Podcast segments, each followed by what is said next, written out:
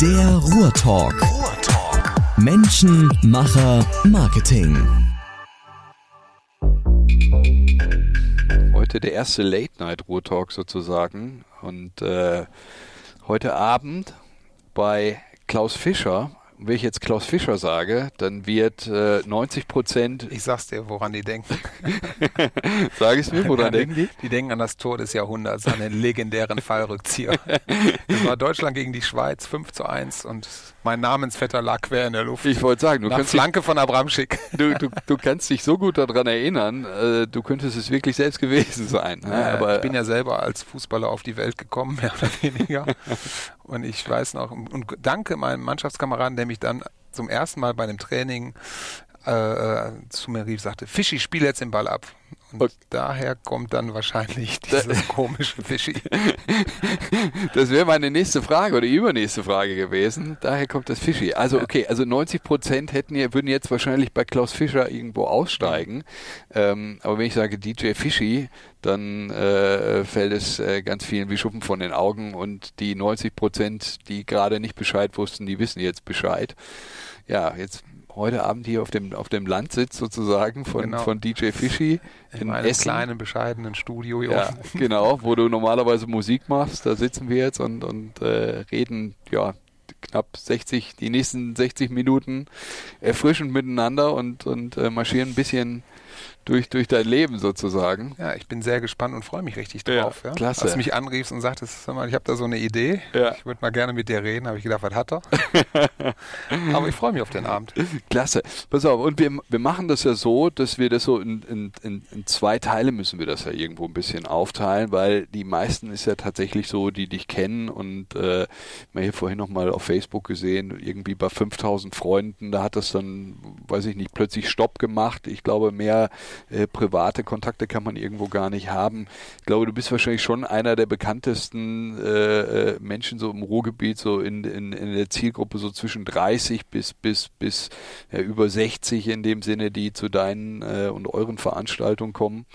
Ähm, da, Im Prinzip bist du ja, ich sag mal, hast du schon so ein bisschen Influencer-Status, müsste man ja eigentlich ich, sagen. Ich, ich ne? nehme das ja selber gar nicht so wahr, weil ähm, das, das, wie soll man das sagen? Also ich bin, ich stelle mich gerne oder nicht gerne, ungerne so ins Rampenlicht, sondern für mich ist es eben so, dass äh, mich manchmal Leute darauf ansprechen oder dann auf einmal Menschen ankommen, die mit dir ein Foto machen wollen.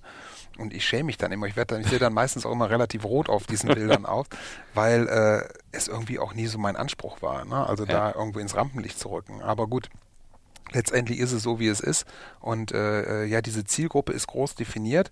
Wir haben natürlich auf unseren Veranstaltungen so dieses Zielpublikum 30 bis jung geblieben, Ja. 60. Ja, ne? ja.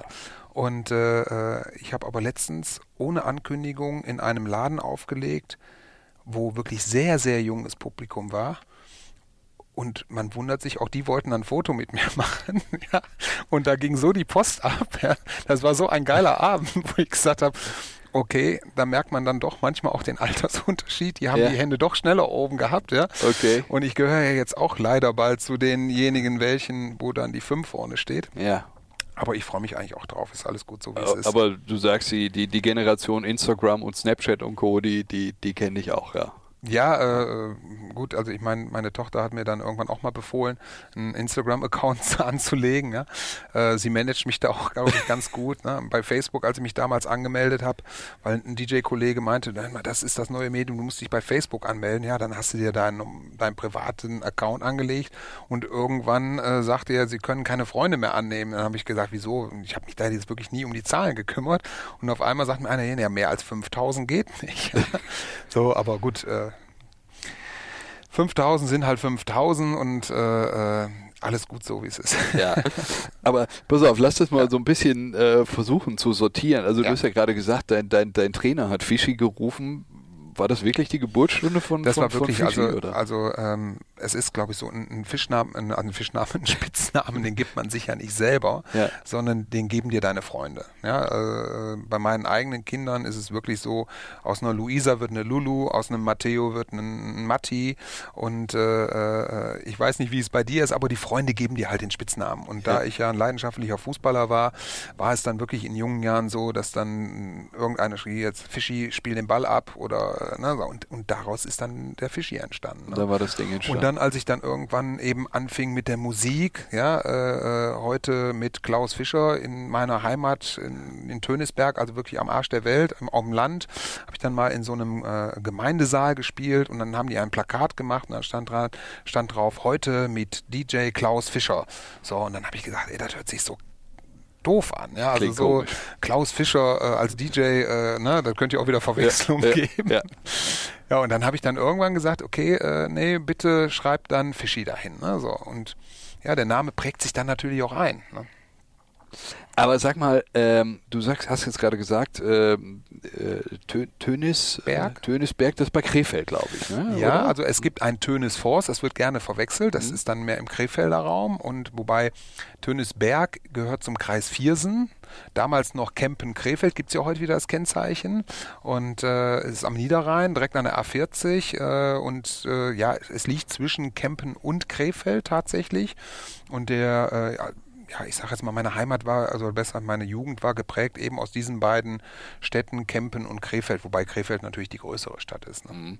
Aber du wohnst jetzt schon recht lange. Ich meine, Krefeld ist ja jetzt nicht Ruhrgebiet, ist ja mehr, mehr Rheinland sozusagen, aber Ja. du wohnst schon lange im Ruhrgebiet? Ich bin vor genau 26 Jahren durch meine Frau nach Essen gekommen, sie ja gebürtige Essenerin ist.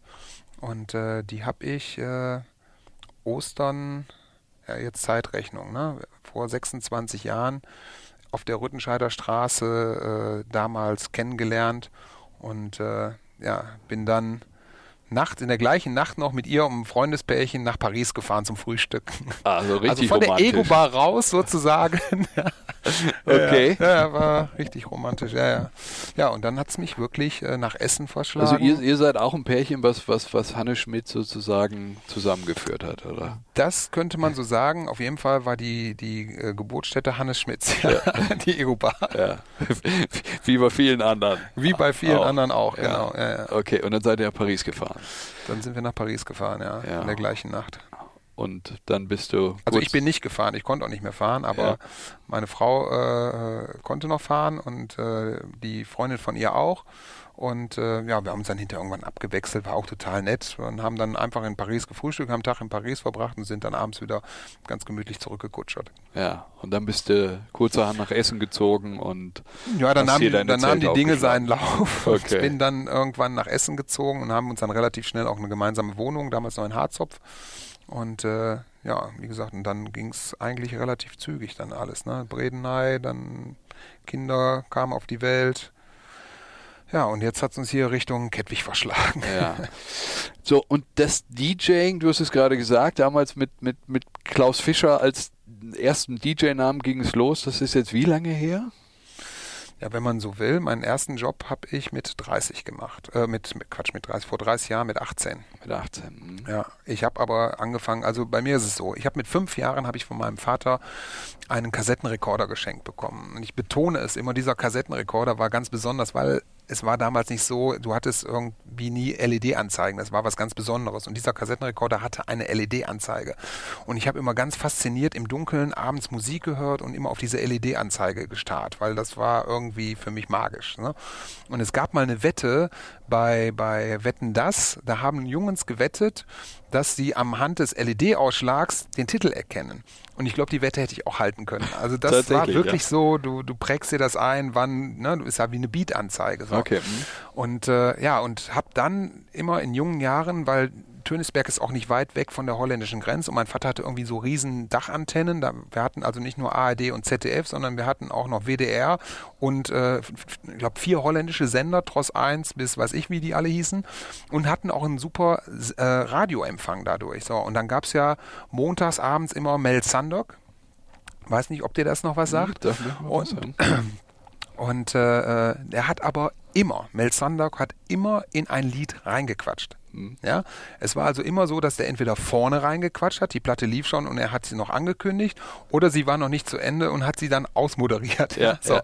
Also war das immer ätzend, wenn du dann auf deinen privaten Straßenfesten, die man ja früher dann auch schon gemacht hat, ja, äh, in jungen Jahren, äh, es wurde immer reingequatscht. So. War eben auch eine andere Zeit. Aber dadurch, dass wir eben auch holländische Sender empfangen haben, hatte ich dann irgendwann von Bab Kristallnacht ohne reinzuquatschen. Und dann habe ich mir ein zweites Kassettendeck gekauft und fing an, Kassetten zu kopieren. Ja? ja. Und dann bin dann über den Schulhof gelaufen, Bab Kristallnacht ohne Reingequatsche, fünf Magen, Heiermann. Ne? So.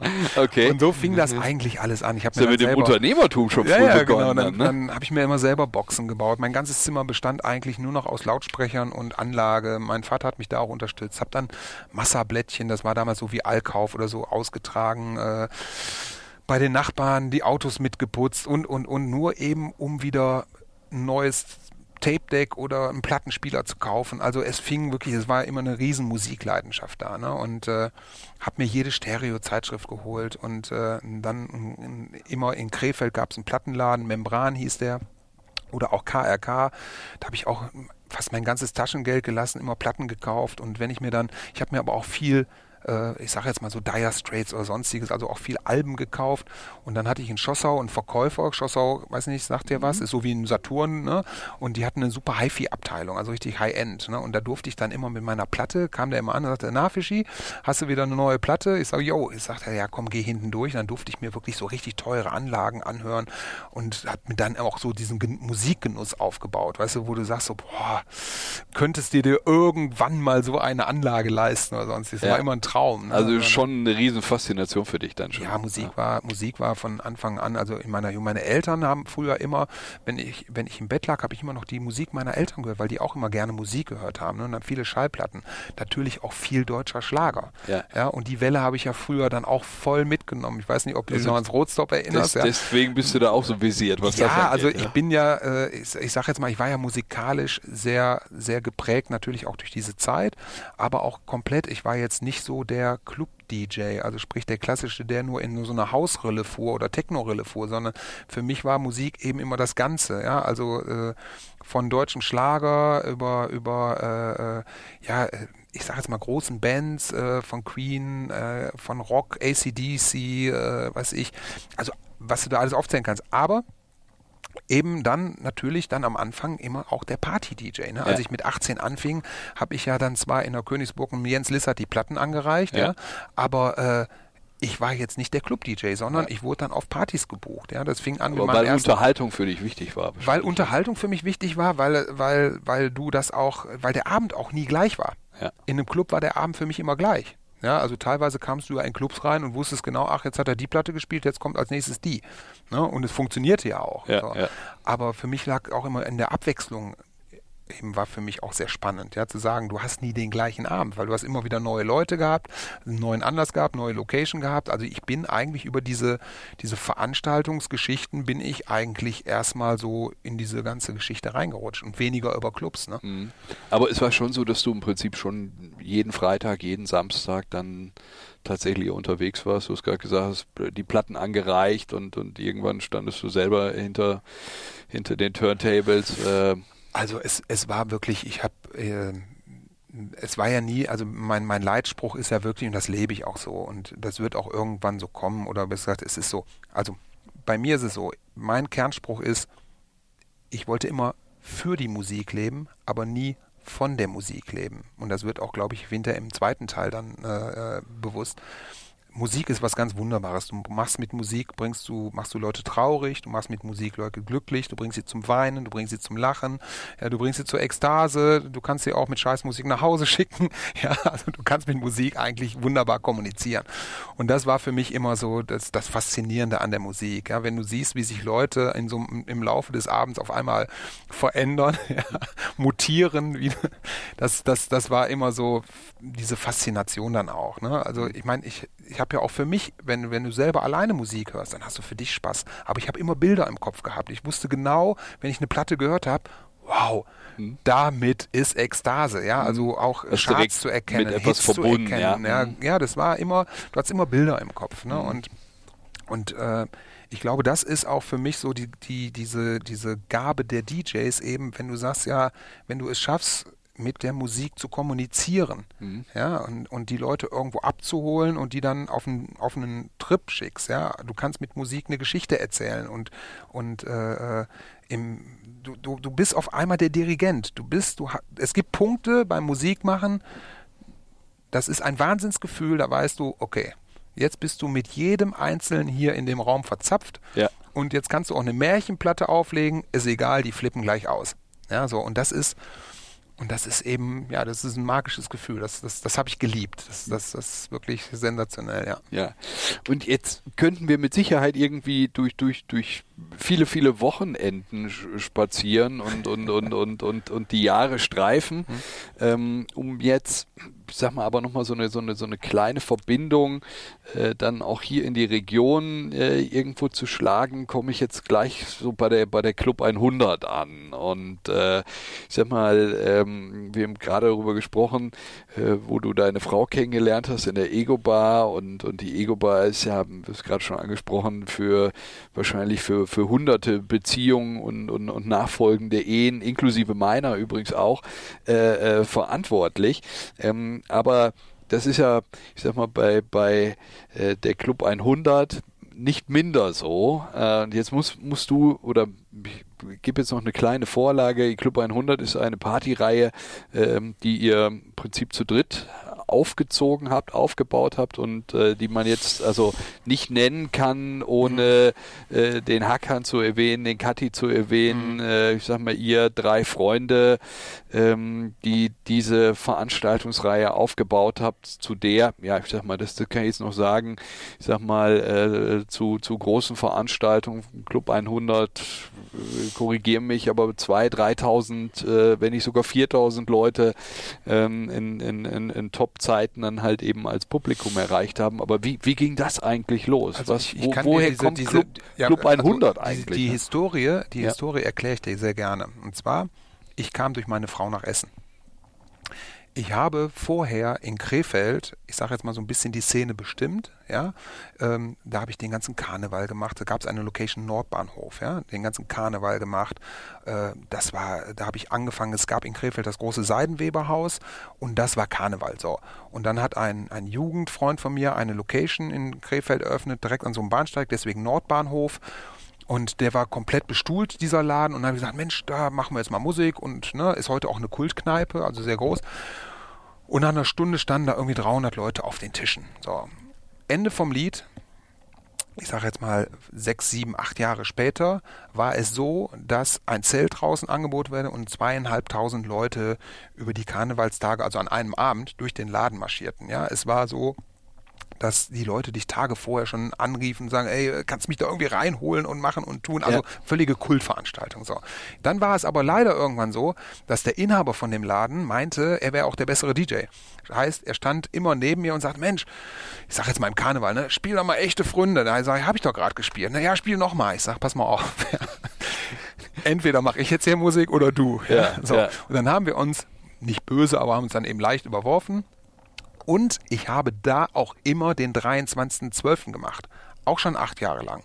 Ja, und habe dann gesagt, ich sage, äh, pass auf, für mich ist jetzt hier mal Feierabend, auch der 23.12., 2000 Gäste, Kultabend. Ja, und dann habe ich gesagt, so, Feierabend, habe ich meine Frau, wie gesagt, hier kennengelernt und habe dann über meine Frau den Marc und den Frank Nöggerath kennengelernt, die ja dann damals, vor etwas über 20 Jahren, das Rotstop eröffnet das Rotstop, haben. ja.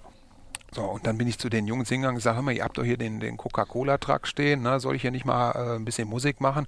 Ja, wenn du meinst, bringt was. Ich sage, ja, lass mich doch mal. Und dann stand ich ja noch so hinterm Tresen sogar. Also das war ja alles noch ein bisschen. Und habe an dem Abend Musik gemacht und es war wirklich so, Kai, nach einer Stunde standen die wie bei Coyote eigentlich, standen die da alle auf dem Tresen. Ich sag mal 400 Leute, die an dem Abend da waren.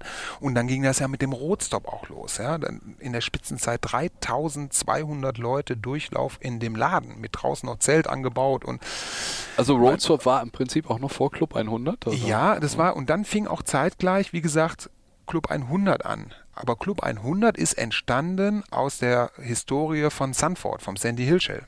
Okay. 1999 war ja die erste Ja. Party in Sanford im Sandy Hill Chill. Komme ich gleich nochmal Genau, drauf. zu. und, äh, und dann haben die Leute gesagt, Mensch, könnt ihr nicht mal auch was in Essen machen, ihr drei? So. Ja.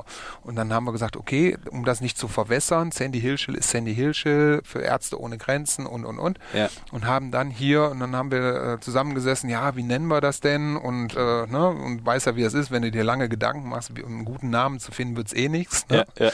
Und haben dann irgendwo nur gesagt, ach komm, wir machen eine Party für 100 Leute, nennen wir das Club 100. Club 100. Ne? So, fertig. So, und, Manchmal äh, ist so einfach. Hm? ja, manchmal ist so einfach. Damals noch mit C die ersten Partys und dann haben wir hinterher, um einer schriftlichen Verwechslung äh, aus dem Weg zu geben, es eben mit K geschrieben, ne, Club 100. Und ja, und haben dann wirklich mit 100 Leuten auf der Rüttenscheider, äh, äh, ich weiß nicht, wie hieß der denn nochmal? Also in der Galerie. In der Galerie, nicht, ja. Ob dir das was Ja, ja.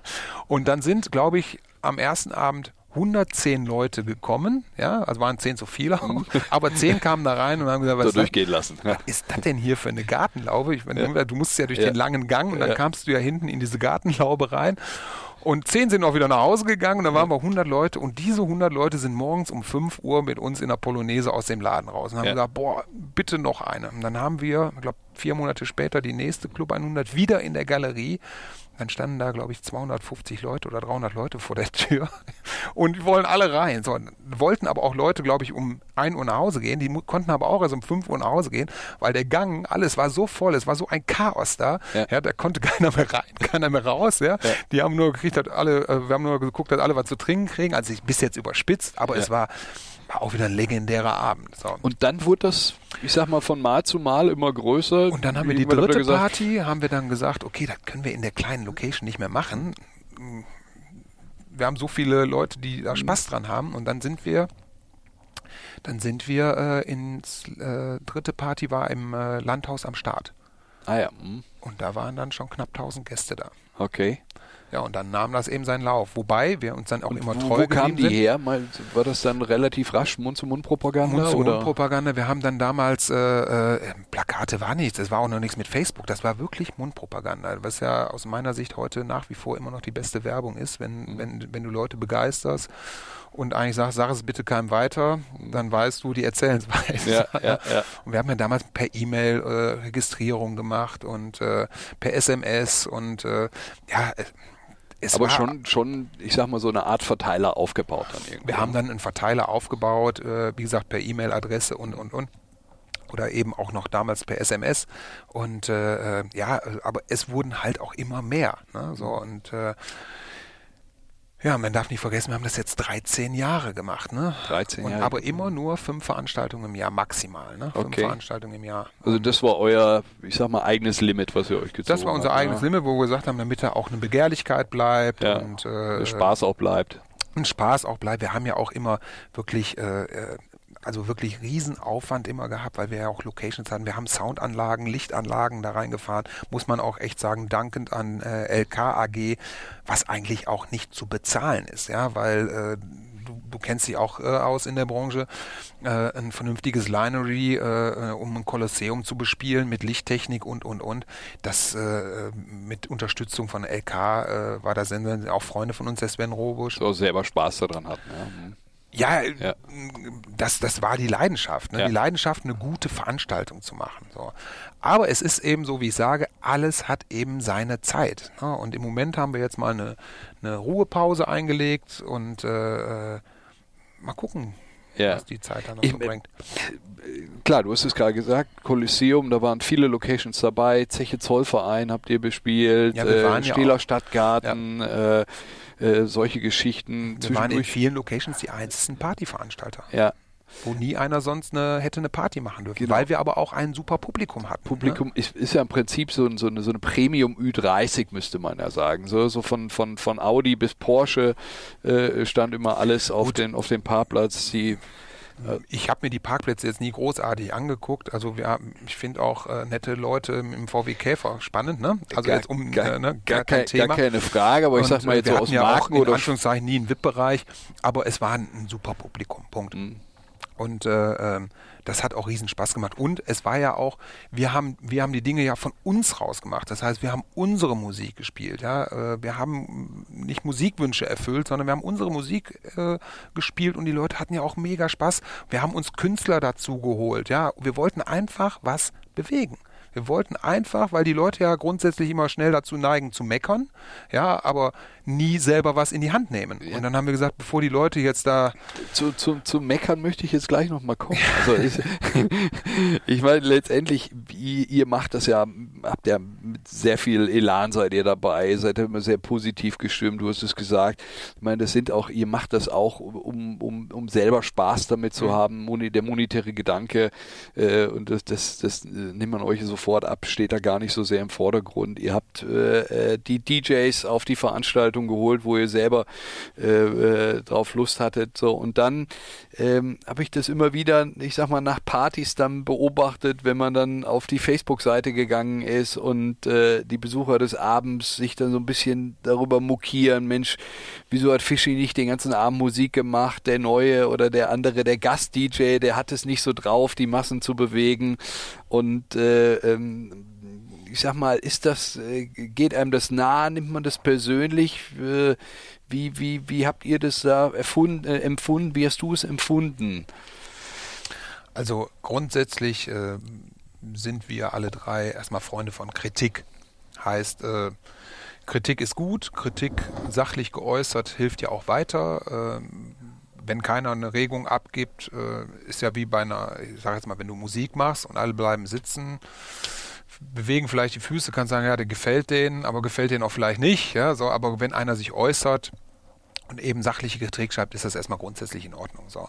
Jetzt ist Facebook ja natürlich auch ein Medium, was dafür geschaffen ist, mal eben sich äh, leer zu müllen, sage ich jetzt mal. Kann man was rausposaunen. Äh, genau, ja. man kann mal einfach was rausposaunen und guckt mal, ob dann einer gefällt mir drückt, ja, und dann habe ich noch einen, der, der, äh, der das so empfindet wie ich, aber meistens die, denen es gefällt, die sagen ja nichts, sondern die kommen zur nächsten Party und äh, sind eigentlich happy. Schade eigentlich. Ja, ne? schade mhm. eigentlich, genau. Aber es ist eben so, wie es ist. Und äh, äh, ja, natürlich geht das auch manchmal einem darf man da sagen, auf den Sack, ja, ja. weil jeder da irgendwo seinen, seinen Senf zugibt, äh, ob du fragst oder nicht. Mensch, bleib doch einfach zu Hause, wenn es dir nicht gefällt, weil es ist auch immer die aktuelle Stimmung.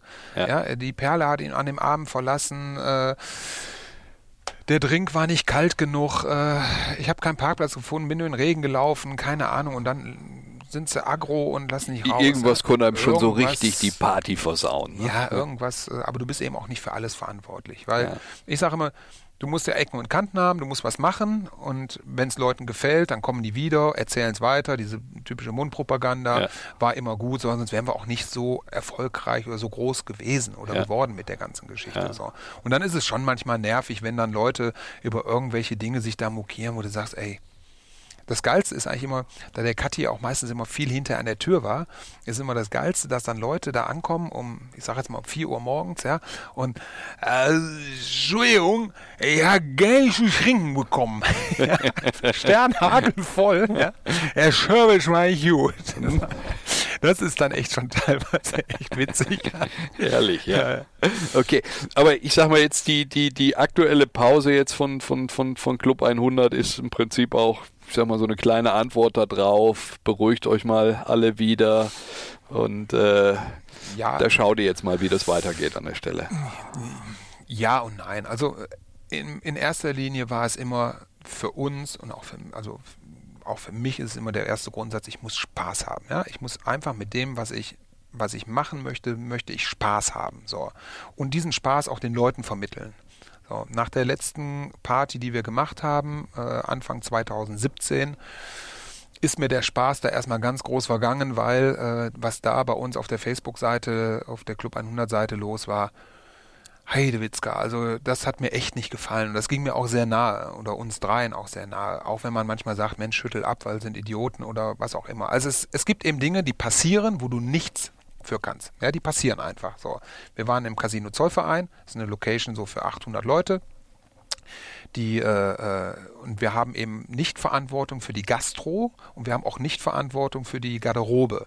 So, und dann passiert eben Folgendes an dem Abend. Die Inhaberin des Ladens, die ja jetzt, ich sage es jetzt einfach mal Gott sei Dank nicht mehr Inhaberin ist des Ladens, die hatte eben mit Gastronomie kein gutes Händchen und hatte da auch viel Leihpersonal, weil das äh, gute Stammpersonal, was wir noch ein Jahr vorher hatten, war nicht mehr da. Also sprich Leihkellner und du weißt selber, wie es ist. Wenn du da einen hinter einer Bar stellst, der sich nicht auskennt, der sucht drei Stunden in Weißwein, der weiß nicht, wie der Drink jetzt gemixt werden muss und, und, und, und, und.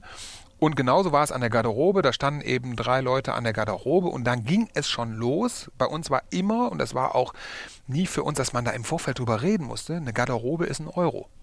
So. Irgendwann kommt einer zu mir rein und sagt, hör mal, jetzt habt ihr es aber nötig. Ja, ich war gerade innen drin und sag, wie, was haben wir nötig? Ja, ihr nehmt ja jetzt für die Garderobe 2 Euro. Und dann habe ich gesagt, wie 2 Euro? Ich sag, pass mal auf, A, haben wir mit der Garderobe nichts zu tun.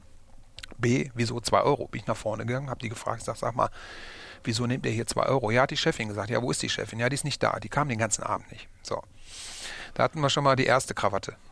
Ne? Und dann äh, äh, ging es eben weiter und äh, äh war es dann halt so, dass irgendwie um halb eins Peak war. Der erste wollte gehen, weil er drinnen nichts zu trinken kriegte. Mhm. Und dann kam an die Garderobe, 800 Jacken da mhm. und sagte, ich hätte gerne meine Jacke, hier ist mein Chip. Mhm. Und dann finden die die Jacke nicht. Und dann sagt er, wenn jetzt nicht in fünf Minuten die Jacke hier ist, ja, hole ich die Polizei. Jetzt hören die drei Polizei und hauen ab. Oh je. hauen, hauen ab, ja, sind weg. So. Also was Kathi, schief gehen konnte an dem ja, Abend. also Kathi und ich standen dann auch in dem. Moment relativ nah an der Garderobe. Und da habe ich zum Kathi gesagt, jetzt gibt es zwei Möglichkeiten. Ja? A, wir betrinken uns jetzt ganz schnell. ja. Oder B, wir stellen jetzt mal zwei Securities zumindest an die Garderobe, ja. weil wie willst du die Situation retten? Da geht nichts mehr. Und wie das dann so ist, dann ging es wie ein Lauffeuer. Ja, die Garderobe ist nicht mehr bewacht und, und, und. Ja, und dann nahm der Spaß seinen Lauf. Ne? Die Leute sind dann panisch an die Garderobe gewetzt. Wir haben nur geguckt, dass da nicht noch eine Schlägerei entsteht und, und, und. Aber wirklich, Kai, da kannst du nichts mehr machen. Da bist mhm. du, da bist du. Dann nehmen die Dinge ihren Lauf. Ne? Dann nehmen die Dinge einfach ihren Lauf und ja. äh, wie die dann, wie die Aasgeier am nächsten Tag im Netz ja, über die herfallen, dann denkst du, sag mal, mhm warum machst du das? Ja? Ja. Warum machst du das? Weil ja. das ist dann auch undankbar, weil das ist auch nicht mehr, Weißt du, wenn die Leute nicht mehr anfangen zu unterscheiden, ja, sondern einfach nur noch losplärren. Und ganz ehrlich, für diese Menschen möchte ich auch nichts Gutes machen. Mhm. Das, das tut mir im Herzen weh. Das, das, ist, das bin nicht ich. Also mhm. wenn, wenn Leute nicht mehr unterscheiden zwischen, da können die was für, ja, und dann auch teilweise die Wortwahl, ja, mhm. und dann dich dann öffentlich da durch den Kakao ziehen, ja, das tut weh, mhm. ja, und das, das tut dann besonders weh, weil du bist ja eigentlich in der Mission Gutes zu machen mhm. angetreten. Mhm. Und wenn dann, wenn dann so eine Situation da entsteht, ja, schade eigentlich. Ja, ja. okay, da muss das mal pausieren. Ähm, aber äh, ich meine, es gibt ja noch viele, viele Möglichkeiten, ich sag mal, zu, zu deiner Musik zu tanzen. Ich sag mal auch auf anderen Veranstaltungen. Äh, also insofern ähm, kann man dich da schon noch erleben. Aber kommen wir noch mal auf zwei, äh, zwei besondere Veranstaltungen zu, zu sprechen. Ähm, Gerade du hast es schon angesprochen, äh, der 23.12. ist, ist ähm, ein, ein legendärer Veranstaltungstag in, in Essen auf jeden Fall, sicherlich wahrscheinlich in, in vielen anderen Städten auch, kurz vor Weihnachten ähm, ähm, findet man sich ein für das Fest äh, der Liebe, äh, kommen alle aus aller Herren Länder ähm, und ähm, kommen zurück nach Essen und dann hat man sich über viele Jahre lang äh, im Roadstop verabredet. Und ich weiß gar nicht, äh, wann, wann dann immer der Startschuss war. Die, die Location hat schon relativ früh geöffnet und, und äh, man musste dann auch einige Stunden, glaube ich, ohne Musik verbringen und, und alle scharten schon mit den Hufen, bis äh, du dann endlich die, die Platte der Platten äh, Wham! Last Christmas aufgelegt hat und, äh, und dann ein Jubelsturm äh, ähm, aber das, ne? durch den Laden zog, genau. Aber das war ja schon eine besondere Art der Inszenierung. War ja, glaub, ja. also kam mir das nur so vor oder war es wirklich, ich sag mal, so eine Stunde, also, zwei Stunden ohne Musik, wo wirklich eher Unterhaltung angesagt war? Ja, oder? Du, hattest, du hattest ja auch eine besondere Prämisse. du, du, musstest ja nicht morgens um 9 Uhr anstehen.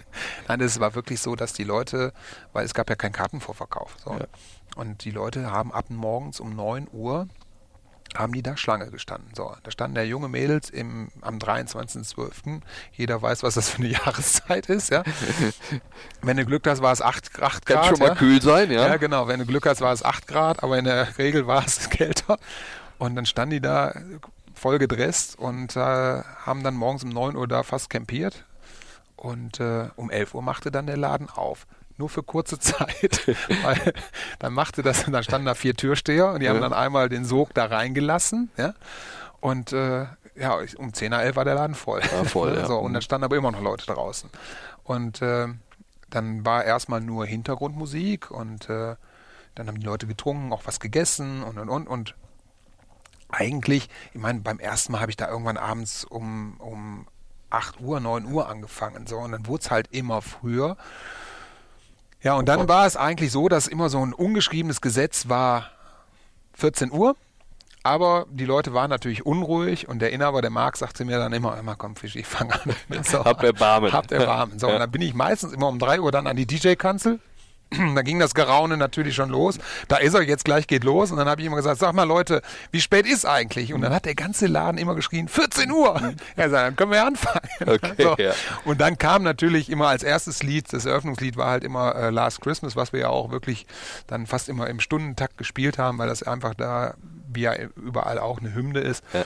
Und äh, äh, für mich war der 23.12. im Rotstop war eigentlich wie ein Konzert. Das war das war einfach ein besonderes Feeling, weil es war intim, es war wie eine Hütte. Ja, äh, es gab die Nordtribüne, die legendäre. Die Leute standen bis unter die Decke. Äh, es war wie Coyote Ugly. Die Leute haben auf dem Tresen getanzt. die Tresen, Kellner ja. haben durch die Beine, durch tanzende Beine äh, äh, die Bierflaschen rausgereicht. Getränke serviert, ja. Leute, die gar nicht auf Toilette wollten, sind aber doch auf Toilette in den Sog gekommen. In der Mitte war ja immer so ein Durchgangssog, ja. Äh, ich will doch nicht zur Toilette, doch, du musst jetzt mit. So. Ich werde nie den Tag vergessen, da haben, da kamen wirklich die, ich, ich meine, es wären die, die Hells Angels gewesen, die kamen einmal rein, weil die irgendwie ein Mädel suchten, ja, und haben vorne die Türsteherin erstmal an die Seite gesetzt, dann sind die durch den Laden gelaufen, haben Gott sei Dank dieses Mädel nicht gefunden, ja, ich habe die Musik schon so ein bisschen leiser gemacht, ich dachte, oh, die sehen jetzt nicht gemütlich aus, ne, und sind aber auch ganz harmlos und friedlich wieder abgezogen, haben die Türsteherin auch wieder auf den Hocker gesetzt vorne, ja, Okay. also es, es, es haben sich da unbeschreibliche äh, Dinge einfach abgespielt in 15 Jahren. 15 Jahre lang 23.12. im, im Rotstop. Genau. Und dann war aber irgendwann Roadstop äh, passé. Also Rotstop würde heute noch genauso weiterlaufen, der 23.12. Aber Marc und Frank, die beiden Inhaber, haben gesagt, ey, 15 Jahre ist jetzt echt äh, eine super Zeit gewesen. 15 Jahre haben die Leute uns am 23.12. den Laden auseinandergenommen. Ja? Am 27. mussten wir sanieren. Und, ja. und äh, das 16. Mal wird es nicht geben, weil es ist ein Sonntag. Äh, wir können einfach auch nicht mehr. Unser Kerngeschäft ist eben auch nicht Party, sondern eben äh, hier äh, Burger und Bier und äh, Gäste glücklich machen mit, mit leckeren Mahlzeiten. Und haben dann gesagt, hör mal, Fischi, alles hat ein Ende. und äh, ja gut, dann wollte ich eigentlich auch erst aufhören und äh, ja, bin dann durch einen Freund, durch den Klaus Fröhlich, äh, kam dann die Idee, äh, sag mal, Fischi, du kannst nicht aufhören, ja, das geht nicht. Ne? Und ich habe immer die Videon-Weihnachtsfeier gemacht und die ist immer im Delta. Und äh, dann sagte, ey, lass uns doch ins Delta gehen, also ehemalige Mudia. Ehemalige? Mudia. Mhm. Und dann habe ich da mal eine Nacht drüber geschlafen, habe dann eigentlich gesagt, ja, ist eigentlich eine ganz gute Idee, weil zwei Kulte aufeinandertreffen. Ne? Das ehemalige Mudia, die 23.12., Christmas, so, und dann haben wir es eben da gemacht. So. War jetzt nicht die allerschlechteste Entscheidung, weil den Leuten gefällt es da auch mega, weil die haben natürlich mehr Auslauf. Da muss, da geht man auch nur zur Toilette, wenn man wirklich muss. Ja? Und äh, wir haben genügend Hallen da, sodass die Leute wirklich wie ein riesen Come Together haben. Ich finde auch diese Food Area, die wir da, diesen Weihnachtsmarkt, den wir da draußen aufbauen, total entspannt, weil du kannst eben drinnen ausrasten zur Musik, kannst aber auch draußen dich nett beim Punsch oder beim was zu essen hinstellen. Also es ist, es hat viele Vor- und Nachteile. Stimmig, also nicht passt Nachteile, alles. sondern eigentlich mehr Vorteile. Ja. Wie, wie, wie viele Leute sind da an dem, an dem 23.? Ich habe sie noch nie gezählt. Okay. Was? Aber es war dieses Jahr relativ voll. Also ein paar tausend sind es schon. Ja. ja, ja, klar. Ja, Ja, ja. So, und ähm, okay, das ist, ich sag mal, eine legendäre Veranstaltung. Andere legendäre Veranstaltung, die findet im Sommer statt. Und gar nicht mal in Deutschland, sondern da geht's dann ans Meer. Ähm, aber auch nicht ganz so weit entfernt. Gute zweieinhalb Stunden Autofahrt und dann ist man in Holland, äh, dann ist man in Zandvoort und da gibt's die Sandy Hill Party. Und ähm, da ist es ja auch so, dass ich sag mal, an einem Wochenende im Juni ist es, glaube ich, immer. Ja. Juni, äh, ich sag mal, viele, viele Menschen aus dem Ruhrgebiet, aus dem Rheinland, dann Richtung Holland pilgern.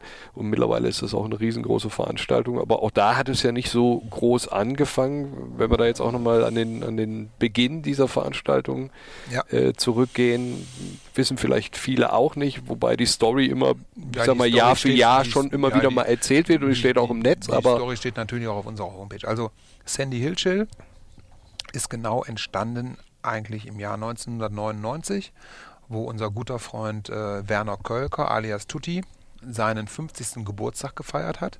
Und der Tutti als alter Surfer, Lebenskünstler, ähm, hat da seine Freunde eingeladen. Es waren 120 Personen. Und hat halt gesagt, Leute, ich freue mich, wenn ihr nach Holland kommt zu meinem Geburtstag.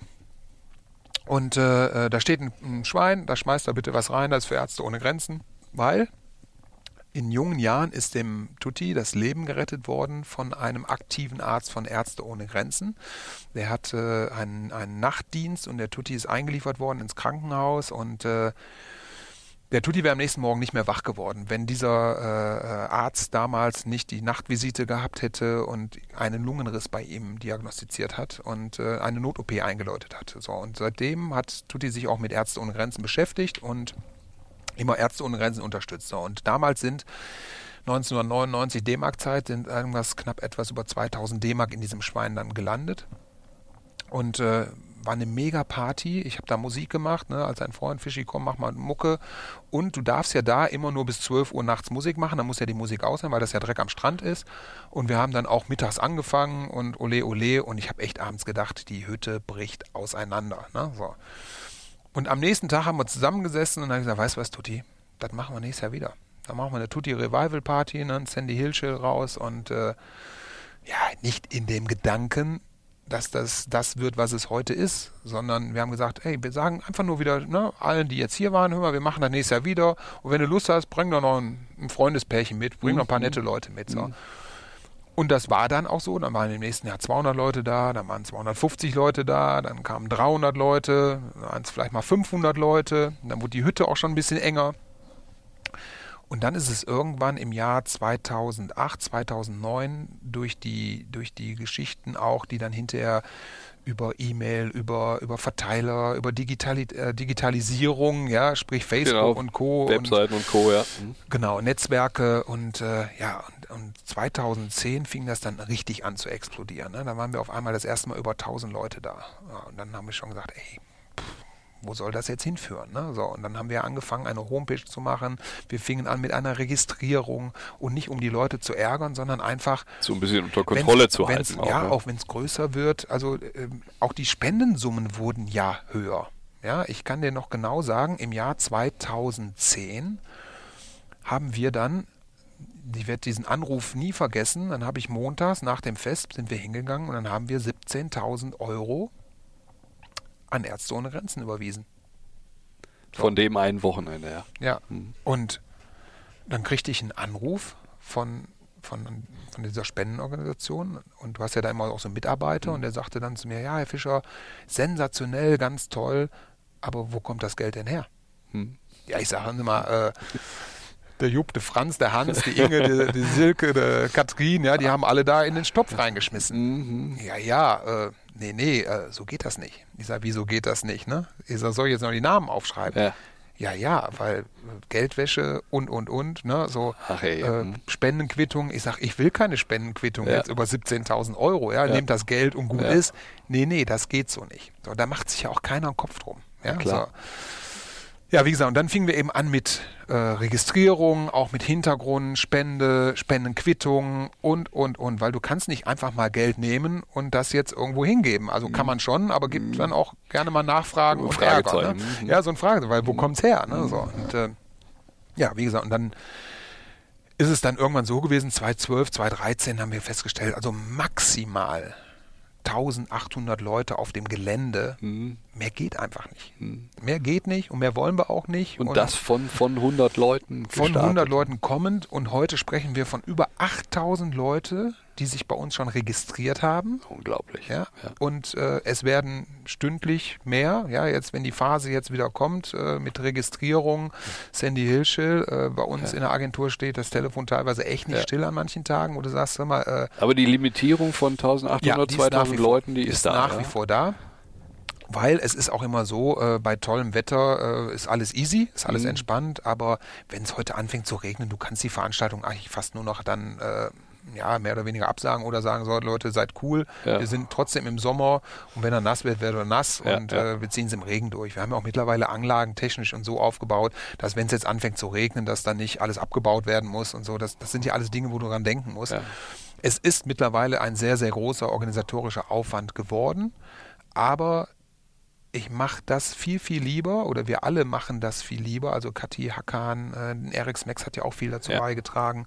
Äh, äh, alle, die Marion, die bei mir arbeitet, ohne die wäre das Fest gar nicht mehr durchzuführen. Also da sind so viele Leute auch im Hintergrund, ne, der Initiator, der Tutti damals, also die da immer noch ehrenamtlich für arbeiten damit eben möglichst viel Geld eben an die, an die Ärzte kommt. Und wir haben ja dieses Jahr, also sprich 2017, 2017. haben wir 117.000 Euro äh, an die Ärzte geschickt. Und, äh, Gigantisch, äh, ja.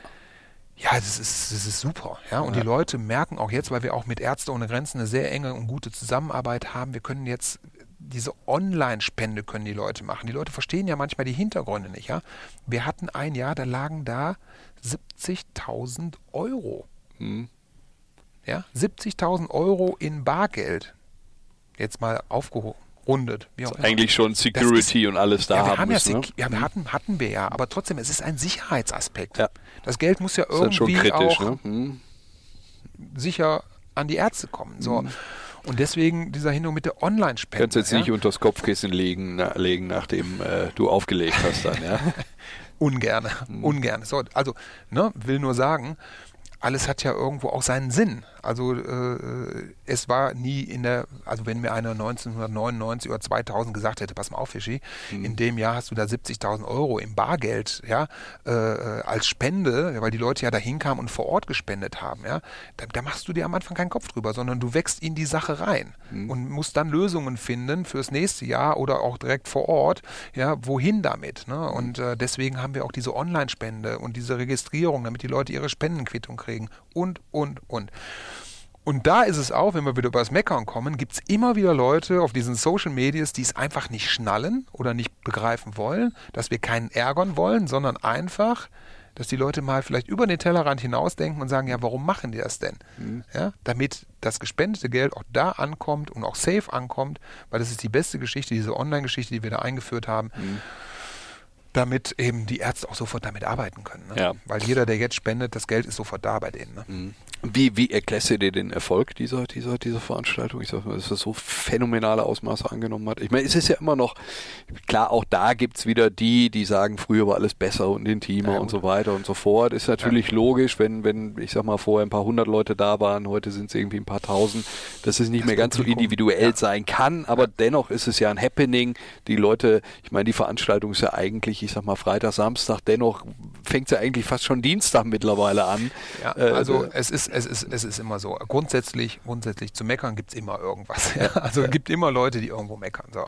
Nach wie vor ist es aber immer noch so, dass von dem Ursprung ja, von dem Ursprung immer noch eine ganze Menge, also von diesen besagten 120 Leuten, sind es mit Sicherheit noch 40 Leute, die immer noch, also ein Drittel, die immer noch kommen. Und es gibt ja auch Leute, die mittlerweile in, äh, lass mich 19 Jahren auch leider verstorben sind, ja, die mhm. auch gar nicht mehr teilnehmen können. Ja, mhm. so. Aber es ist mittlerweile auch so, dass unsere Kinder zum Beispiel, die mhm. jetzt äh, Matteo war 16, meine Tochter 18, kein Jahr verpasst haben.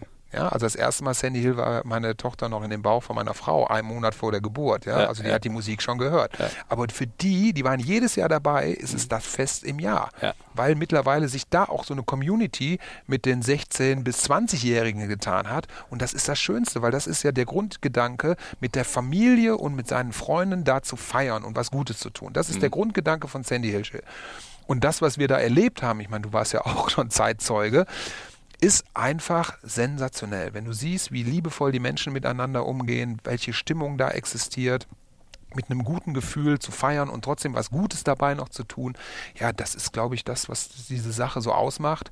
Und natürlich auch mit der super Zusammenarbeit von dem jetzigen Besitzer, dem Ton, mit seiner Frau Esther, die da wirklich einen Riesenjob machen. Muss man auch nochmal erwähnen. Ne? Die muss man einfach erwähnen, ja. weil ohne die wäre das Fest auch nicht mehr möglich. Der baut ja. wirklich sein ganzes Sandy Hill für dieses Wochenende um. Mhm. Die Leute kriegen gar nicht mit, was der da an Sachen alles macht. Der verdient auch gut da und das soll er auch. Klar. Das sage ich auch ja. immer jedem. Ich sage, bitte, der soll sich von mir aus die Taschen voll machen bis dorthin aus. Der schmeißt aber auch mhm. hinterher immer noch riesig was rein. Ja. Also von daher, das ist alles eine ganz tolle Geschichte mhm. und die soll auch so bleiben. Und das Schönste wäre, wenn dieses Fest ich sage jetzt mal, weiter stattfindet. Ja? Ich meine, ich habe es ja eben schon gesagt, ich werde irgendwann auf 50. Mhm. Kathi und Hackern haben es ja schon hinter sich.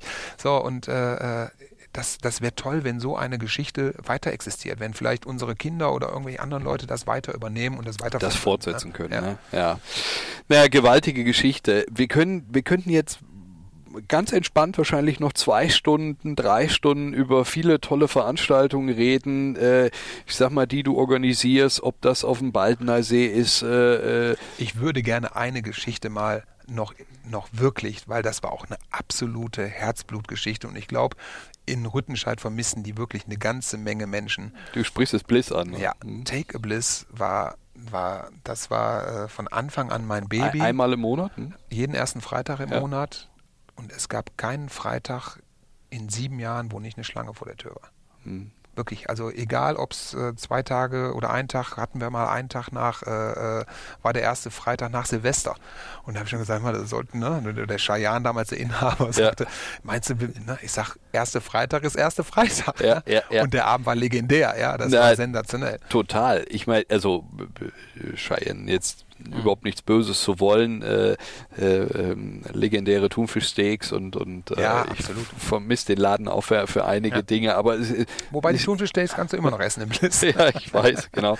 Na, aber ich, es gab durchaus einige Restaurants, die, glaube ich, nur bestanden, weil, weil du da einmal im Monat äh, halt eben Musik gemacht hast.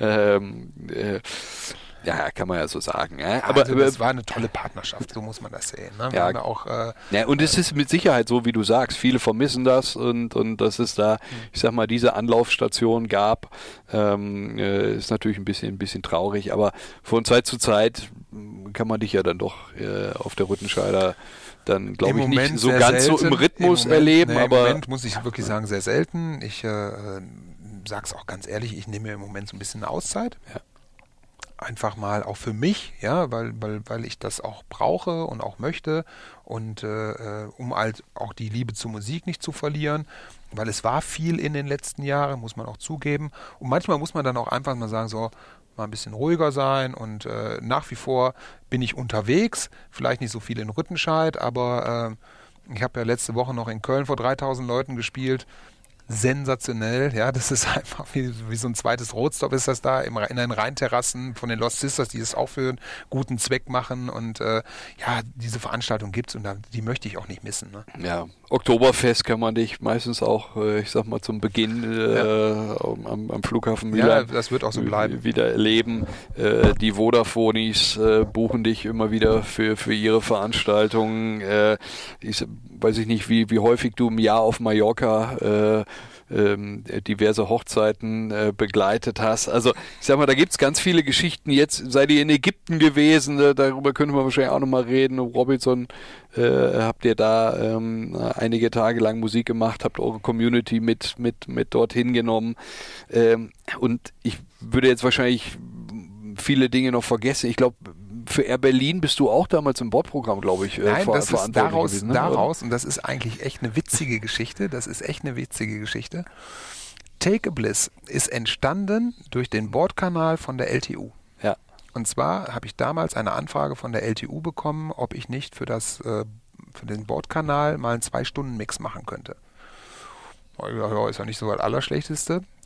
Gab natürlich auch kein Geld, ja, mhm. aber Publicity. Und dann habe ich einen äh, äh, Zwei-Stunden-Mix damals live gemixt für, für die LTU. Damals übrigens noch mit Vinyl, ja, stolz.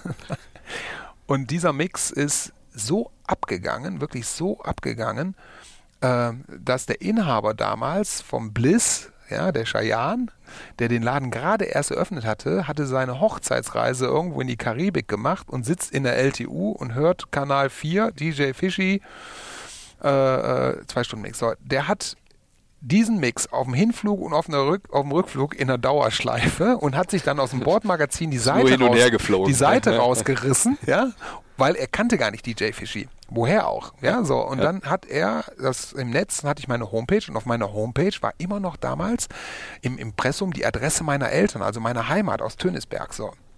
Und dann rief er an, da war meine Handynummer damals, dann rief er an und ich werde es nie vergessen.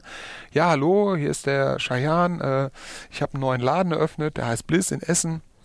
Und äh, du kommst ja da irgendwie vom Niederrhein, äh, weiß nicht, äh, bist du ab und zu mal in Essen, können wir uns mal treffen. Ich würde gerne so, ach, ich sag, du bist der Cheyenne und du hast das Bliss eröffnet, weil ich war mit Kathi und Hakan eine Woche vorher in diesem Laden und die Bar war ja wirklich wunderschön und dann lief da an dem Abend so eine scheiß Musik in dem Laden, wo ich gesagt habe, wie kannst du so eine geile Bar eröffnen und hier läuft so eine Scheißmusik. Das passt ja, so. nicht zusammen. So, ja. und dann habe ich gesagt, ich sag, pass mal auf, du Vogel. Ja. Ich sag, wir treffen uns mal und äh, weil ich komme auch aus Essen. Ne? Ach nee, hör auf, ja wunderbar. So, lange Rede, gar keinen Sinn. Ja, so, wir uns getroffen. Ich sag, pass auf, könnt mir vorstellen, hier äh, einmal im Monat und äh, so und so. Ja, Gage. Ne? Ich sag, pass mal auf, ich arbeite mein ganzes Leben lang nur auf Erfolg, ja. Lass uns reden, wenn der Laden voll ist, ne? Ja, ja, haben wir ja Zeit, sagt er. So, dann kam genau, das erste Mal war Take a Bliss im September.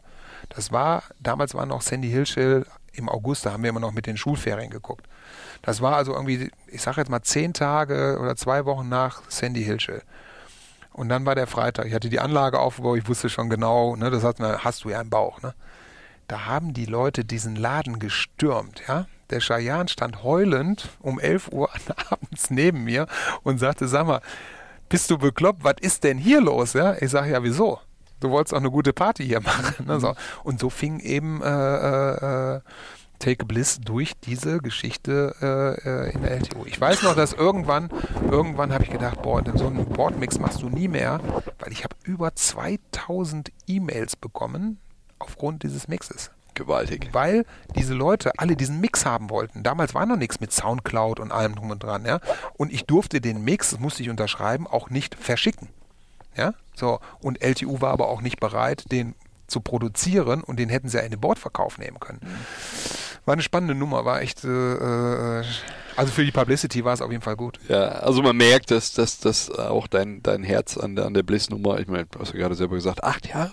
Acht, acht, Fast acht Jahre. Acht, acht Jahre ja, Bliss, ja. ne? Zwei Ich- ich- CDs produziert. Ich kann mich auch noch an eine tolle Veranstaltung erinnern, die, die Outdoor stattgefunden hat, äh, der, der, der erste Flashmob sozusagen. Das war auch geil. Ja, am Rüttenscher, ähm, äh, Bredener Kreuz. Ähm, ich glaube, an dem Tag hat es irgendwie geschneit und, und äh, dann wurden oder ein paar Tage vorher geschneit, innerhalb von, von, von drei, vier Tagen, ich sag mal, dann viele Leute zusammen organisiert, die dann mit, mit, mit Schlitten und, und, und Bierwagen ich und was weiß ich nicht, was alles dann Ja. äh, ähm, Glühweinverkostung, ich sag mal, dann auf einen Parkplatz ich sag mal, recht provisorisch sozusagen alles Ja, drapiert wurde, genau, Kreuz, und ne? du, du warst mit, mit deinem äh, äh, äh, kleinen Mobil dort, äh, hast die Boxen aufgestellt und, und, und die Musik angeworfen und dann Also gab es einen lustigen Rodelflashmob. Das, Ja? das war echt krass. Also wir saßen donnerstags zusammen und wir hatten diese Wettervorhersage, also wir wussten relativ gut, dass es am, am Wochenende richtig Schnee gibt. Ja, so.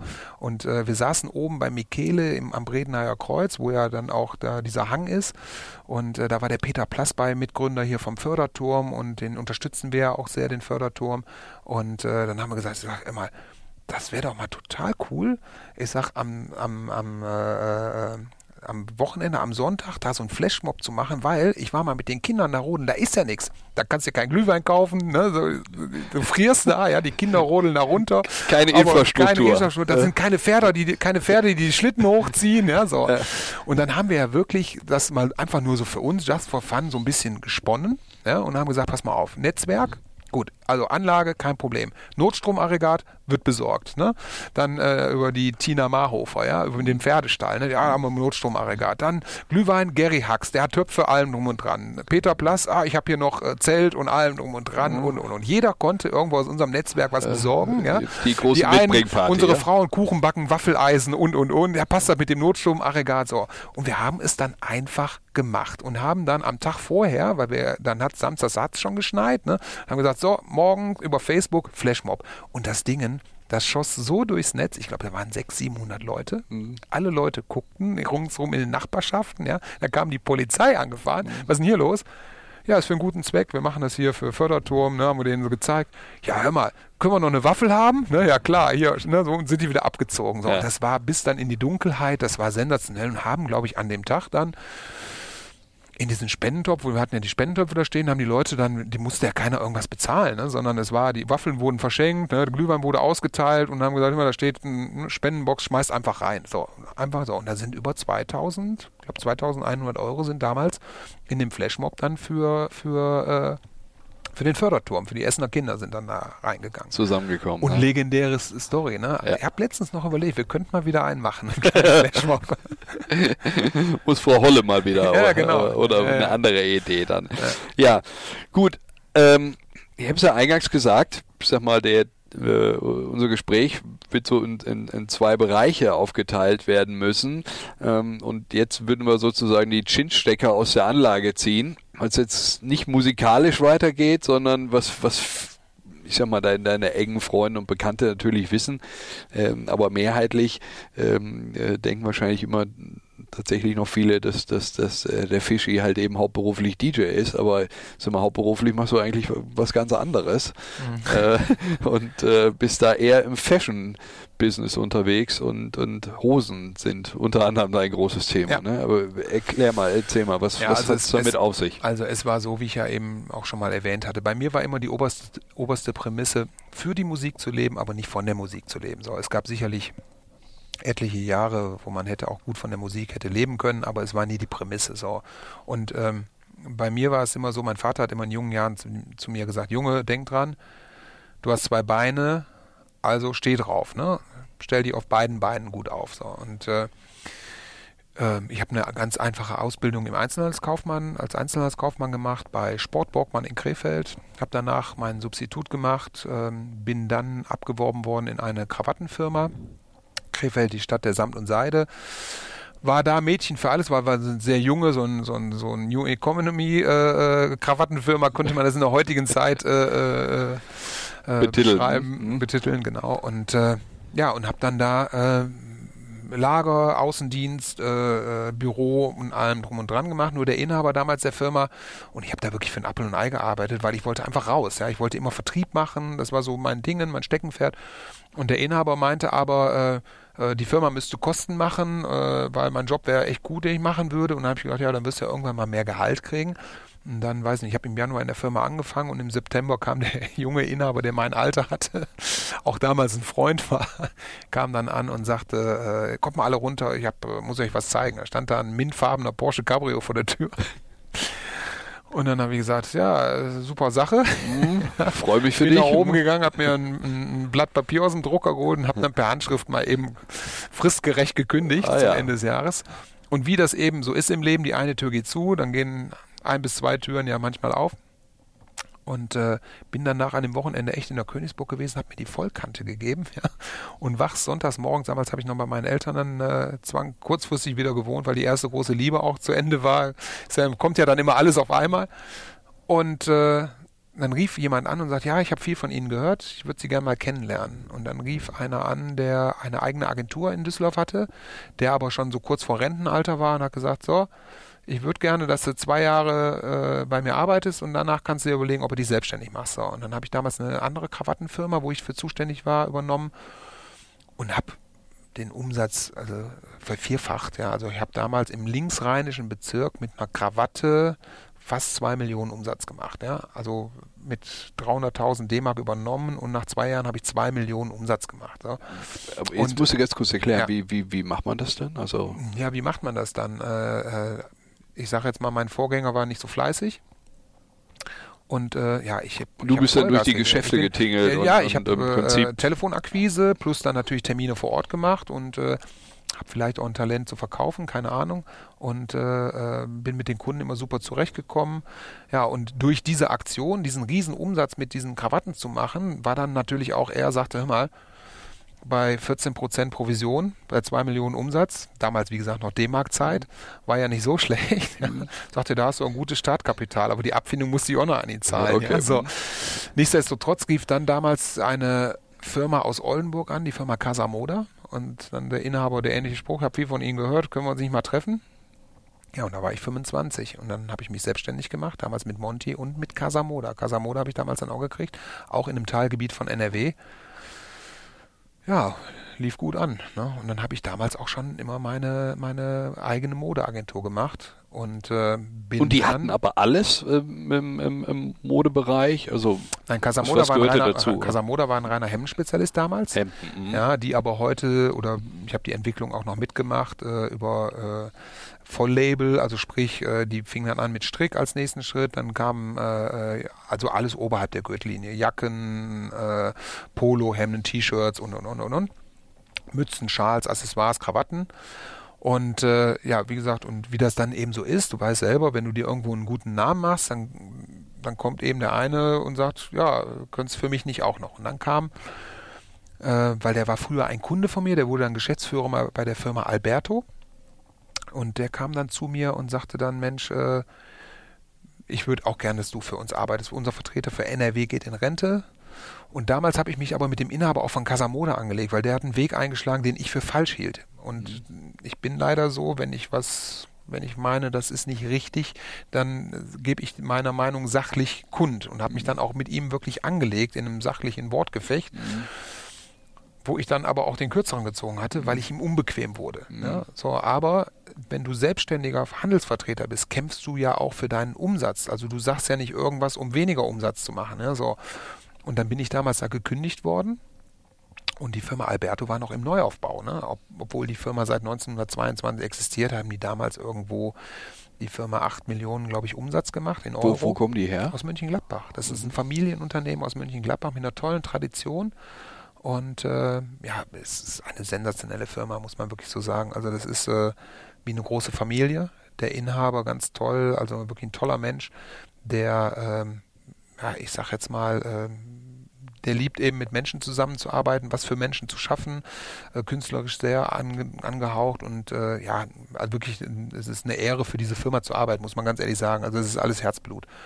Und wir haben dieses Jahr die 50 Millionen geknackt. Ne? Also wir sind äh, äh, wirklich mittlerweile im deutschen Einzelhandel, wir sind in 56 Ländern mittlerweile aktiv. Und was ist da dein Ja, Part dann mein genau? Part ist der ganze Vertrieb für NRW, mhm. Nordrhein-Westfalen. Okay. Und, also äh, so alles, was Albert, äh. Alberto, herstellt, Alles, was, alles, alles, was nach Nordrhein-Westfalen verkauft wird, ist sozusagen äh, unterliegt meiner Provisionierung, so kann man das nennen. Aber wie gesagt, es ist heute nicht mehr dieses reine Reinverkaufen. Ja, wir haben die ganze Agentur bei mir auf Service aufgebaut. Ne? Die Marion, die ich ja eben schon erwähnt habe, die auch beim Sandy Hilschill im Ursprung mit dabei Ja. war, die das auch alles managt. Die ist ein, die ist ein Fels in der Brandung. Äh, ist ein Wahnsinn, was die alles wegarbeitet. Das ist un, unbeschreiblich. Ich habe auch die Agentur so aufgebaut. Die ganzen Mitarbeiter bei mir sind, sind äh, mit Herzblut dabei und äh, wir haben ein ganz tolles, es gibt auch keinen Chef. Also ich bin jetzt nicht der Chef, sondern, sondern wir kämpfen alle für eine Sache und äh, bei uns gibt es auch keine Arbeitszeiten. Es gibt bei uns auch keine Urlaubsliste, ja, sondern die Leute machen Urlaub und die Leute sind aber auch immer da, wenn wir gebraucht werden. Das ist ein ganz, ganz tolles Betriebsklima, was wir da haben. Und, äh, oh, ein großes Vertrauensverhältnis dann. Ne? ein sehr gutes. Aber ich möchte auch keine Mitarbeiter haben, wo ich kein großes Vertrauensverhältnis. Also mein ganzes Leben, auch jetzt auch mit der Musik, mit Kathi und Hakan, also in meinem näheren Umfeld sind wirklich nur Menschen, wo ich äh, ein, ein riesen Vertrauensfeld äh, habe. Ne? Ja, ja. Ich würde auch kein Interview mit dir führen, wenn ich nicht so ein Vertrauen zu dir hätte. das ist aber lieb. Ich küsse dich gleich. Ja, machen wir später. Sieht ja auch keiner. genau. Ähm, aber ich sag mal, äh, erreichen kann man dich heute ja dann in, in Düsseldorf. Da hast du in so eine Art Showroom in ja, dem Sinne. in Ne? Düsseldorf einen großen Showroom. Und äh, äh, da kommt eben von, ich sag jetzt mal, vom P&C, Karstadt Kaufhof, von den ganzen großen Konzernen, Mhm. Sinn Leffers, äh, äh, bis hin eben zu, äh, ich sag jetzt mal, neu eröffnet, ein ganz tolles Geschäft, Pfeffers auf der Rüttenscheider, Mhm. die kommen alle, also von der Boutique bis zum großen die kommen zu uns in den Showroom. Wir haben ja noch Milestone, ein ganz tolles Jackenlabel, ein Jackenspezialist. Ich habe mich auf Spezialisten äh, jetzt mit der Agentur. Also wir machen heutzutage, wir machen Milestone, ist ein Jackenspezialist mhm. aus Ingolstadt, auch Inhaber geführt, mhm. ganz wichtig. Alberto, klar, Damenhosen haben wir jetzt auch mittlerweile mit dabei im Portfolio. Alberto ist übrigens sehr bekannt, ich weiß nicht, golfst du? Im Golfbereich, ne? Ja, also Alberto ist Marktführer im Golfbereich. Wobei den Golfbereich, den mache ich nicht, da haben wir eine extra Sportagentur für. Mhm. Und äh, dann haben wir ein ganz tolles Hemd aus Amsterdam, eine Hemmenmanufaktur, also R2 Amsterdam nennt sich das. Mhm. Ist mittlerweile auch sehr, sehr gut integriert im Markt. Mhm. Also das, im Fachhandel. das können die sich da im Prinzip die, die neue Kollektion dann bei dir anschauen genau. und dann bei dir ordern, sagt man. Ganz genau, die, kommen, so, ne? die Kunden kommen zu mir zum Ordern, weil wir haben die Produktionszeit dazwischen. Also ich sag mal, wir verkaufen jetzt gerade aktuell, verkaufen wir die Ware für Liefertermin Juli, August in den meisten, einige noch für September, dann sind es aber Wollthemen, wo die sagen, die brauche ich noch nicht im Hochsommer, das reicht mir, wenn ich die im September bekomme. Ne? Mhm. Und das ist so ein reines äh, äh, klassisches Ordergeschicht. Aber es ist eben nicht damit getan, die Sachen rein zu verkaufen, sondern da gibt es eben ein Riesenspektrum. Heißt den Kundenservice, die Schulung der Verkäufer, ja, äh, äh, den Kunden zu kennen, welches Klientel hat er, wem, wem kannst du welches Modegrad zutrauen? Und, und, und. Und natürlich, da bist du jetzt noch viel besser im, im, im, im Thema, kommt natürlich im Moment der Einzelhändler sehr, also der kleine oder der Fachhändler kommt zu dir und sagt, oh, Herr Fischer, das Internet. Ja, da wollte ich jetzt drauf zu sprechen kommen. Mhm. Genau. Also ähm, jahrelang glich sich das Geschäft wahrscheinlich, ja, und äh, jetzt seit ein paar Jahren sind die Zalandos dieser Welt unterwegs und äh, Ne, mehr und mehr verlagert sich das Geschäft ins Internet. Wie, was, was, was sind da deine Erfahrungen? Wie, wie, wie gehen denn die Einzelhändler damit um? Du hast es gerade schon angesprochen. Also es gab ja, bevor es das Internet gab, gab äh, es ja den klassischen Versandhandel. Ja. Ne, so, und äh, den Otto und Neckermann und wie Kataloge, und, und, so weiter und so fort. Und, und, so. Das ist natürlich komplett durch den, durch den äh, Onlinehandel erst in erster Linie erstmal abgelöst worden, diese Umsätze, ne, weil die halt halt digital dargestellt werden.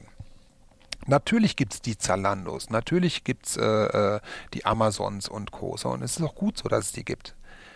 Der Mensch muss für sich selber entscheiden, aus meiner Sicht, was er möchte. Ja, weil du kannst noch, weiß selber, du kannst manchmal mit, auf Menschen einreden, aber wenn das nicht will, will er es eben nicht. So.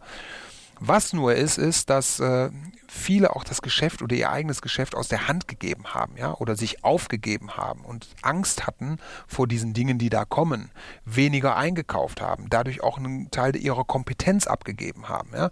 Und das sind alles so Faktoren, die, die eben, die eben da, dazu führen, dass unsere Städte eben heute so aussehen, wie sie sind. Ja, Punkt. Wir haben noch eine ganze Menge Fachhändler, nenne ich sie jetzt einfach mal, inhabergeführte Geschäfte, die selbst in der heutigen Zeit trotz Zalando oder auch Amazon oder auch wie sie auch heißen möchten, diese ganzen Plattformen, auch Online-Shops der eigenen Marken, immer noch sehr, sehr, sehr gute Geschäfte machen. Was machen, Natürlich die, was machen die denn richtig? In erster Linie haben sie begriffen, dass die Marke der Name ihres Geschäfts ist. Das heißt, dass eben ein Laden oder der Name, der vorne dran steht, für was steht dass sie authentisch sind, dass sie eben einen hohen Servicegrad bieten, eben ein gutes Sortiment haben, gute Vorkäufe machen, weil Mode hat ja auch immer noch mit Geschmack zu tun. Mode ist nicht nur Preis, Mode ist nicht nur Passform, Mode ist nicht nur äh, Stilistik, sondern Mode ist eine Zusammensetzung auch aus Gefühlen, Haptik, ne? also diese ganzen Dinge, die man da aufzählen kann und eben auch in Szene setzen und auch ganz wichtig Beratung.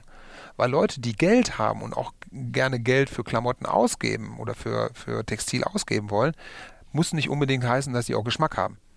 Ja, also okay. sprich, mhm. ich sage jetzt mal, wenn du in ein Geschäft kommst und da steht einer, der dir wirklich auf nette Art und Weise bei einem Kaffee und allem und du kannst anfassen und direkt anprobieren und du stehst vorm Spiegel und sagst, ey, ich sehe wirklich gut aus. Ja, mhm.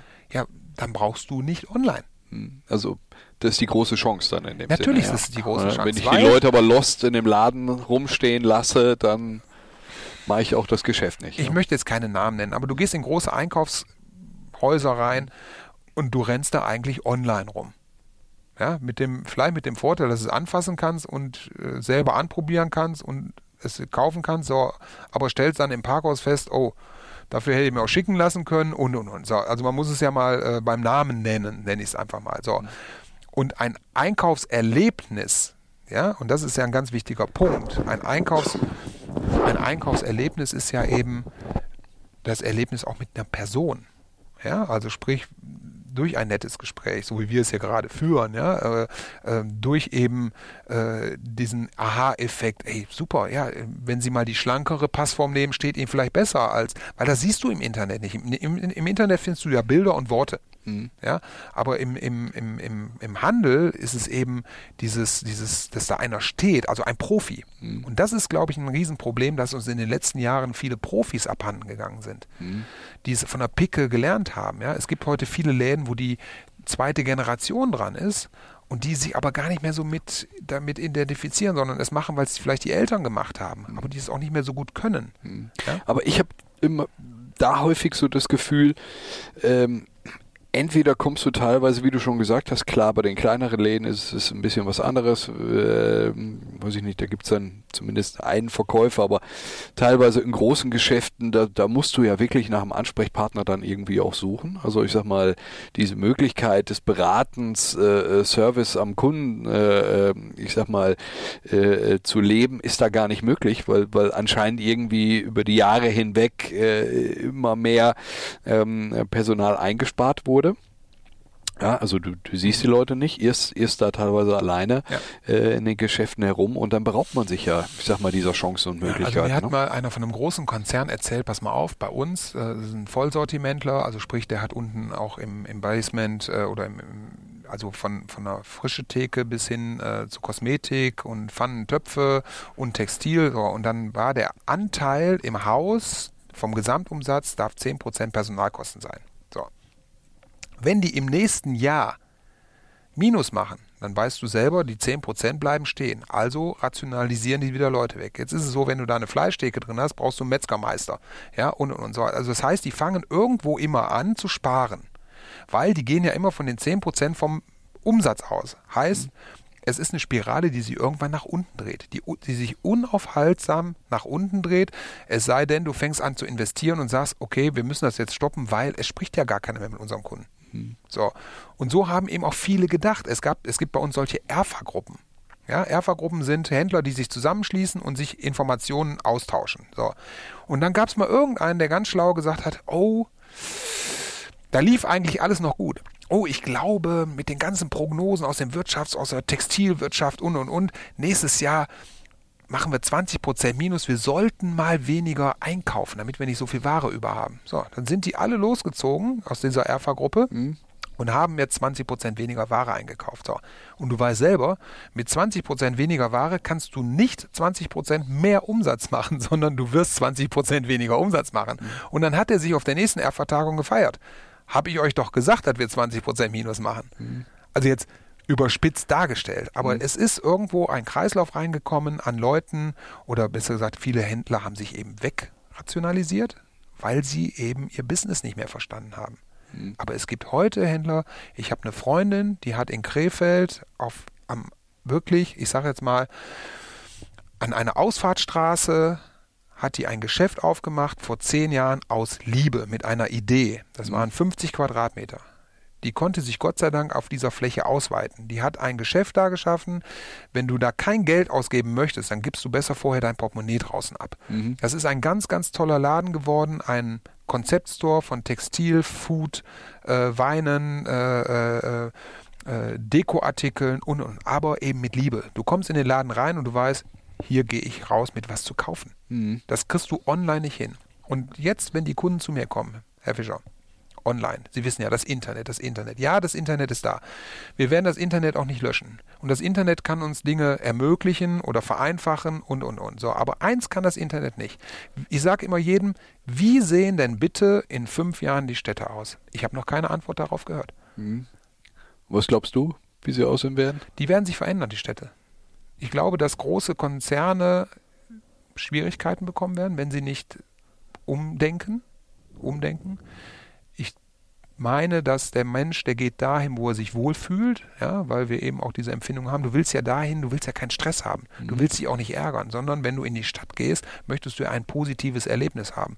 Du möchtest nett beraten werden, kompetent beraten werden, höflich beraten werden. Nur dafür muss man natürlich auch Leute einstellen, die das können. Mhm. Und nicht Leute, die sagen, entschuldigen Sie, ich suche eine Jacke, ja, gehen Sie mal da hinten in die Ecke. Mhm. Ja, so, also das ist es nicht mehr, weil dann kannst du auch wirklich besser online gucken. Mhm. Und ich glaube, dass dieser Punkt Service ganz wichtig wird in Zukunft, Problemlöser zu sein. Ja, Problemlöser, jeder, der in den Laden geht, der hat ja erstmal, ich nenne es jetzt einfach mal ein Problem. Der Mhm. sucht eine Hose, der sucht ein Hemd oder Ja. sonst ist. Und der möchte, der möchte eigentlich nur was Schönes kaufen. Und der möchte das Schönste finden. Und du hast keine Lust mehr heute durch einen Laden zu laufen, wo 10.000 Hosen liegen. Weil du hast keine Lust, 10.000 Hosen dir anzugucken, sondern du willst einfach nur eine Hose kaufen.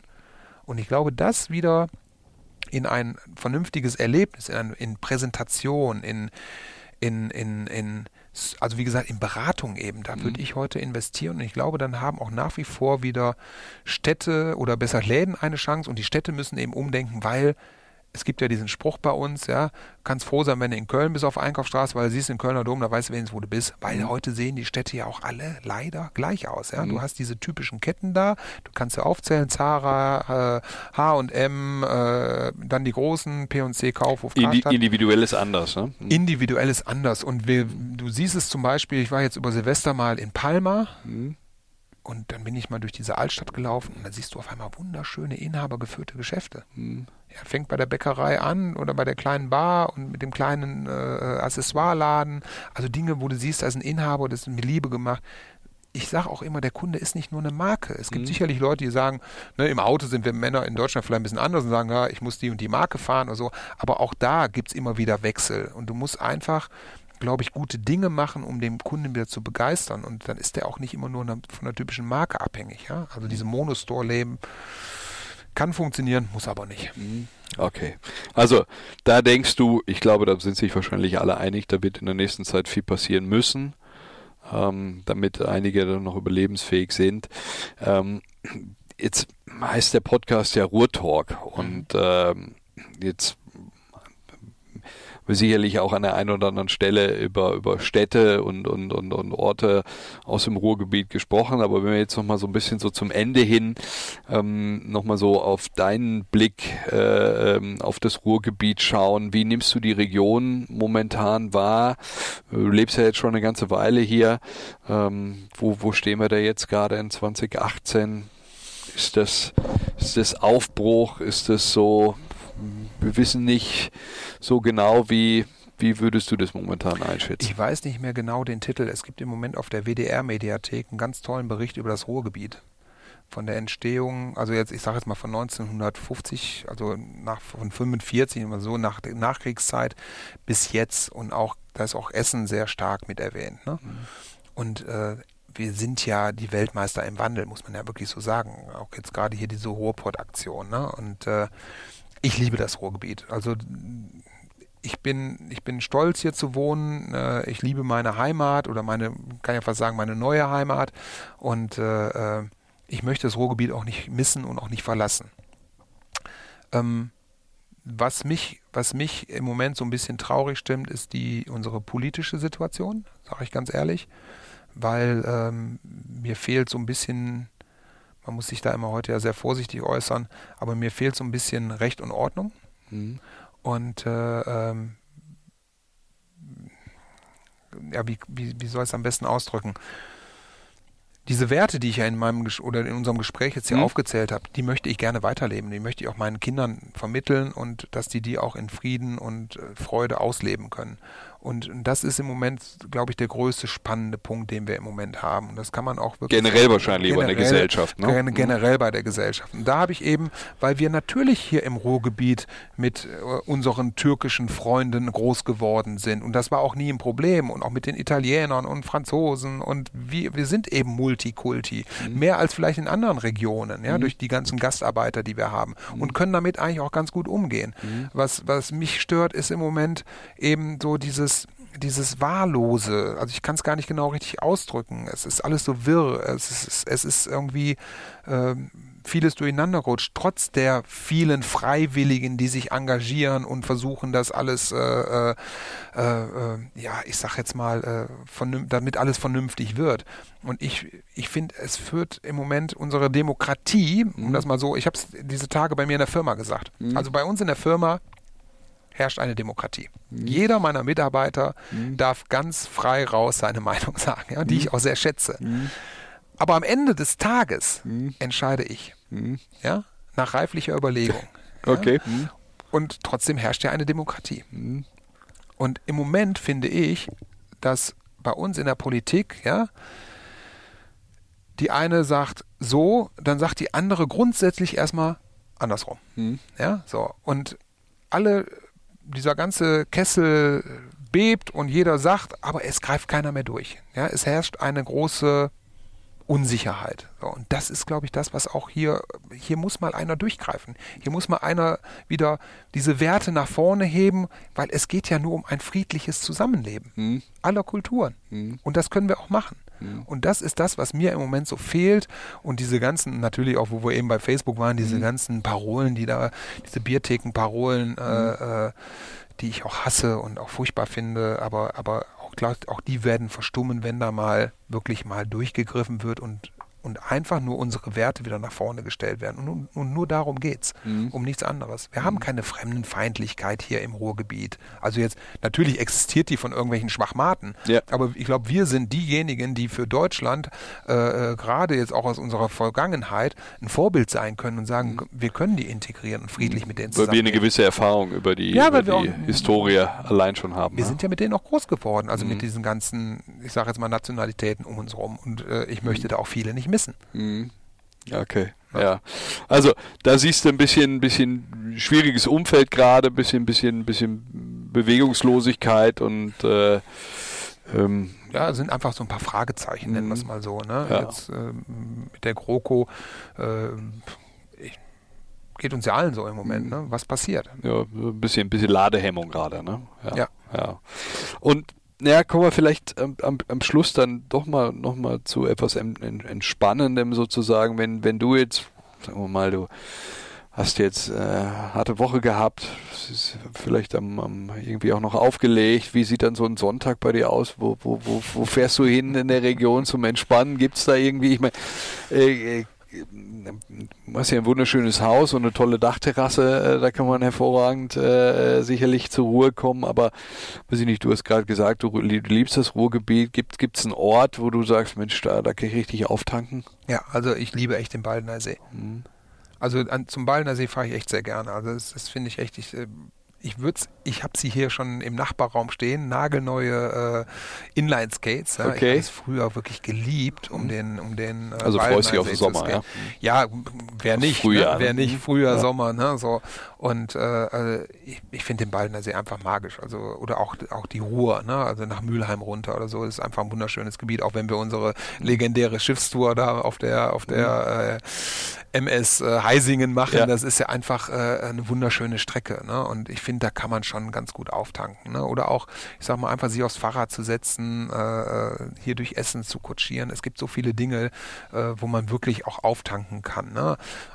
Aber zu, ab und zu ist es auch einfach so, dass ich äh, äh, faul im Garten rumliege, auch schon mal bevorzuge. Mhm. Es ist einfach wechselhaft. Ne? Und äh, ich liebe auch Zeche Zollverein, ne? finde ich auch ziemlich spannend. Ne? Auch jetzt hier im Winter mit der Eislaufbahn und so, das ist schon echt cool. Also wir haben schon echte Hotspots hier in Essen. Mhm ganz gut hinbekommen über die ja, Zeit. Ja, ne? wirklich gut ja. hinbekommen. Ne? Noch ein Restaurant-Tipp oder Bar-Tipp oder irgendwas für, für die Hörer?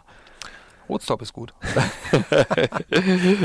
da trifft man mich auch ab und zu. Das, das kann ich mir vorstellen. Einfach nur über die Straße gehen. Naja, ja. also äh, äh, also ich muss ganz ehrlich sagen, bei mir ist es in letzter Zeit wirklich so, dass äh, ich auch hier mich wirklich in die, in die Heim, also in mein Heim verliebt habe und äh, hier auch mal so chillen kann. Und äh, ja, in Rüttenscheid ist einfach immer was los. Ne? Ja. Also ich will da jetzt keinen besonders hervorheben, weil in Rüttenscheid gibt es so viele gute Möglichkeiten, sich zu amüsieren, lecker zu essen. Und äh, äh, soll ich meinen Lieblingsitaliener nennen? Ja, sag mal. Meinen wirklichen Lieblingsitaliener? Ich gehe sehr, sehr gerne, auch wenn es viele sehr spießig finden. Ich finde es vom Essen einfach grandios. Ich gehe sehr gerne in die Oase Dur.